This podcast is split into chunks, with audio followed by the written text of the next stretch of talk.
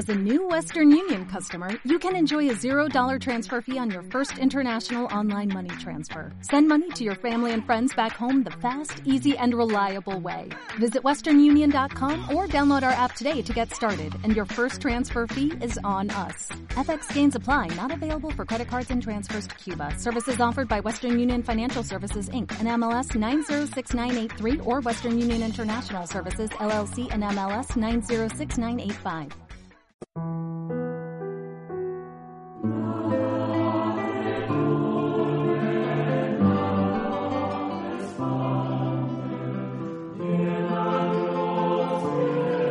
En aquel tiempo dijo Jesús a la gente, el reino de los cielos se parece también a la red que echan en el mar y recoge toda clase de peces. Cuando está llena, la arrastran a la orilla, se sientan y reúnen los buenos en cestos y a los malos los tiran. Lo mismo sucederá al final de los tiempos. Saldrán los ángeles, separarán a los malos de los buenos y los echarán al horno encendido. Allí será el llanto y el rechinar de dientes. ¿Entendéis bien todo esto? Ellos le contestaron, sí. Él les dijo, ya veis, un letrado que entiende del reino de los cielos es como un padre de familia que va sacando del arca lo nuevo y lo antiguo. Cuando Jesús acabó estas parábolas, partió de allí. Palabra del Señor. El Señor continúa con estas parábolas del reino que llevamos ya varios días meditando, continúa dándonos una enseñanza de paciencia. Dejémosle a Dios que haga de Dios. Tanto la de el sembrador que pone la cizaña en el campo y que los eh, empleados del dueño de la finca quieren arrancar enseguida cuando ven que está brotando la cizaña y le dicen, tranquilos, paciencia, llegará el momento. Eh, como esta, esta parábola del, pescador, eh, llegará el momento, llegará el momento. Eh. tú no hagas el papel de Dios. Tendemos siempre a hacer ese papel y es muy curioso que en general, ¿verdad? Yo creo que salvo los santos, somos, tenemos dos varas de medir. Una vara de medir muy elevada para los demás una vara de medir más bajita para uno mismo. Exigentes con el otro, tolerante con nosotros. Cuando los santos era al revés. ¿eh? Eran exigentes consigo y más comprensivos y misericordiosos con los demás. ¿eh? Nosotros enseguida pedimos que rueden cabezas, pero no estamos pidiendo que ruede nuestra cabeza. ¿eh? Por eso eh, eh, tenemos que dejarle a Dios que haga de Dios. Y uno de los atributos de Dios es ser juez. Déjale a Dios que sea el juez.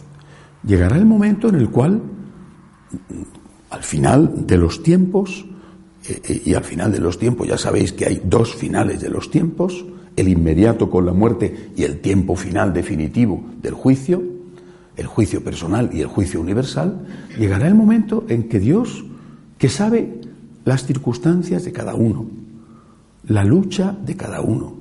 Llegará ese momento en el cual Dios, a solas con la persona, o públicamente en el juicio final, dirá, tú tienes que marcharte al infierno, o tú tienes que marcharte una larga temporada al purgatorio, mientras que nosotros pretendemos hacer de Dios y convertirnos en jueces de nuestros hermanos. Hay una frase del Papa Francisco, pronunciada casi al principio, que, como otras, se ha interpretado muy mal. Yo no creo que la intención del Papa Francisco cuando pronunció esa frase fuera la que algunos le han dado. Cuando, volviendo de la Jornada Mundial de la Juventud de Río de Janeiro, le consultan, le preguntan en el avión sobre el tema de los homosexuales, de una pareja homosexual, él contesta, ¿quién soy yo para juzgar al prójimo? A mí me parece correctísima esta respuesta del Papa. ¿Quién soy yo para juzgar al prójimo? Es Dios el que tiene que hacer de juez. Yo sí puedo juzgar con respecto siempre, teniendo como referente siempre la enseñanza de Cristo, yo sí puedo juzgar ese comportamiento del prójimo. Pero ¿quién soy yo para juzgar al prójimo? Esta persona ha podido hacer esto mal, pero ¿tú sabes sus circunstancias? No somos cada uno de nosotros los que apelamos continuamente a la comprensión del otro. porque Estaba cansado, estaba nervioso, eh, estaba presionado. Eh, no tenemos la misma vara de medir. Y el Señor nos enseña, la medida que uses, la usarán contigo. Podemos y debemos juzgar el comportamiento. Esto es un acto de corrupción. Esto es un acto de, adulterio. Esto es un acto de pecado contra el sexto mandamiento. Esto es un robo. Esto es un crimen. Eso sí podemos hacerlo. Debemos hacerlo. Ahí es donde está la confusión hoy. En que estamos, eh, algunos están intentando que no se juzgue el comportamiento en nombre de una falsa misericordia. Pero nunca debemos juzgar a la persona. La doctrina de la Iglesia ha sido siempre clarísima. Se salva al pecador, se condena el pecado. Al pecador hay que intentar salvarle. Yo no soy quien para juzgar a mi hermano. Solo Dios es Dios. Y lo hará cuando tenga que hacerlo, porque para eso es Dios. El Dios juez no sé por qué ser juez tiene que ser algo temible. A mí no me parece que los jueces a priori sean malas personas, aunque algunos que estén tan politizados, ¿verdad?, que su juicio sea sospechoso. Pero Dios no está politizado. Dios es verdaderamente objetivo y justo. El Dios juez es el mismo Dios de la misericordia. Eh, quisiera añadir una cosa. Hace años, seguramente ninguno se acordará, pero a mí me causó un, efecto y, entonces ese, ese hecho no lo he olvidado. Me recuerdo en Málaga había habido, hubo un señor que cometió un crimen horroroso. Si no recuerdo mal, mató a su esposa, mató a sus hijos, una, una cosa horrible. Eh, bueno, eh, al final a este señor le, detuvieron, le juzgaron, le condenaron y él en la cárcel se ahorcó.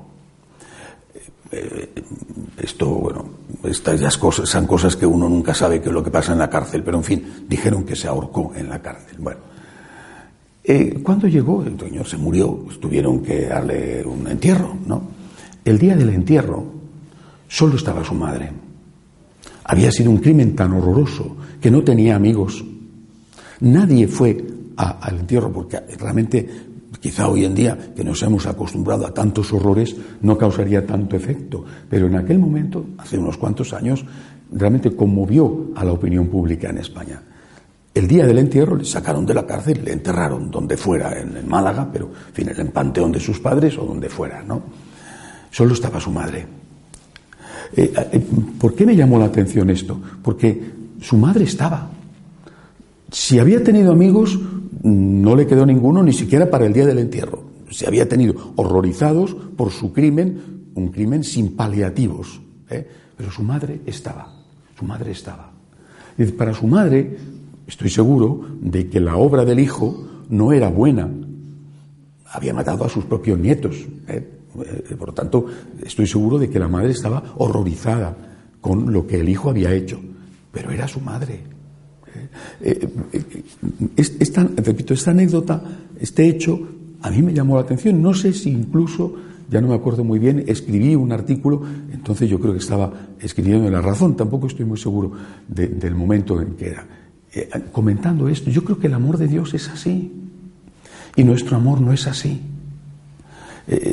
tú quieres a la persona en tanto en cuanto la persona responde a un esquema que tú te has hecho de esa persona. ¿eh? Da unos niveles de, no me refiero solo de santidad, sino de cultura, de temperamento, de, de lo que sea. Eh, tu amor es condicionado, condicionado por la propia persona. El amor de Dios es incondicional, es el amor de una madre. Insisto, eso no significa, y ahí es donde está el error actual, en que tú como es tu hijo, como es tu amigo, como es de tu grupo político, como es uno de los nuestros, ¿eh? tú aceptes lo que esa persona hace. El amor de Dios no acepta lo que hago, pero el amor de Dios está siempre pendiente de ti. No estoy de acuerdo con lo que haces, pero eres mi hijo. ¿eh? Llegará el día del juicio en el cual se te habrán acabado las oportunidades. Pero hasta ese momento en que se te hayan acabado las oportunidades, Dios estará siempre con la mano extendida. Este es el amor de Dios. Y ese tiene que ser también nuestro amor. Intentarlo por lo menos. ¿eh? No estoy de acuerdo con lo que esta persona hace. No estoy de acuerdo. Pero es mi amigo, es mi hijo, es mi hermano. No le voy a apoyar en el crimen, no voy a secundar el delito, pero yo estoy a su lado. Es tan diferente el amor de Dios del amor humano. Yo hablo de mí, siempre he experimentado a Dios así. Y esto ha sido mi mayor motivo de amor a Cristo, mi mayor motivo de agradecimiento. Señor, tú me quieres como soy. Es decir, no me quieres condicionado, no me dices, si eres santo te querré, si superas este defecto te querré, si mejoras esto te querré. Ese es un amor condicional, condicionante, y ese es nuestro tipo de amor. Eh, si eres así, te querré, si no, no te quiero. Ese no es un amor como el de Dios, es un amor interesado. Mientras que el amor de Dios es, yo te quiero como eres y quiero que seas mejor de lo que eres. Quiero que luches por ser mejor de lo que eres. Y no estoy de acuerdo y no puedo aceptar ni aprobar ni colaborar con aquello que estás haciendo mal. Pero yo te quiero. Yo te quiero y te quiero siempre. Y solo entendiendo esto podemos entender, por ejemplo, las enseñanzas de San Pablo, cuando dice, Quizá por un justo se encontraría alguien dispuesto a morir, pero ¿quién moriría por un pecador? Cristo nuestro Señor. E, e, esa es nuestra esperanza. Habernos encontrado con un Dios maravilloso, que siendo la bondad pura, no rehuye venir a encontrarse con el pecador. El propio Cristo dice, he venido para los enfermos, porque los sanos no lo necesitan hay que añadir, nadie está sano, empezando por el pecado original, y nadie está sano. ¿eh? El que esté limpio de culpa, que tire la primera piedra. Tenemos que aprender a amar así. Tenemos que dejar a Dios que haga de Dios, juzgando a la persona cuando llegue el momento. Cuando llegue el momento separando la cizaña del trigo, o cuando llegue el momento eligiendo los peces que no son buenos y volviéndolos al mar para que sean alimento de otros peces y sacando a los buenos para ponerlos al consumo. Déjale a Dios que haga de Dios. Él sabe. Él sabe tu circunstancia, tu historia, tu problema. Él sabe. Tú dedícate a intentar ser santo lo más posible, no sea que, como dice también el Señor, eh, estés fijándote en la paja que hay en el ojo de tu hermano mientras tú llevas en el tuyo una gran viga. Déjale a Dios que haga de Dios y tú dedícate a amar al prójimo. De pie, por favor.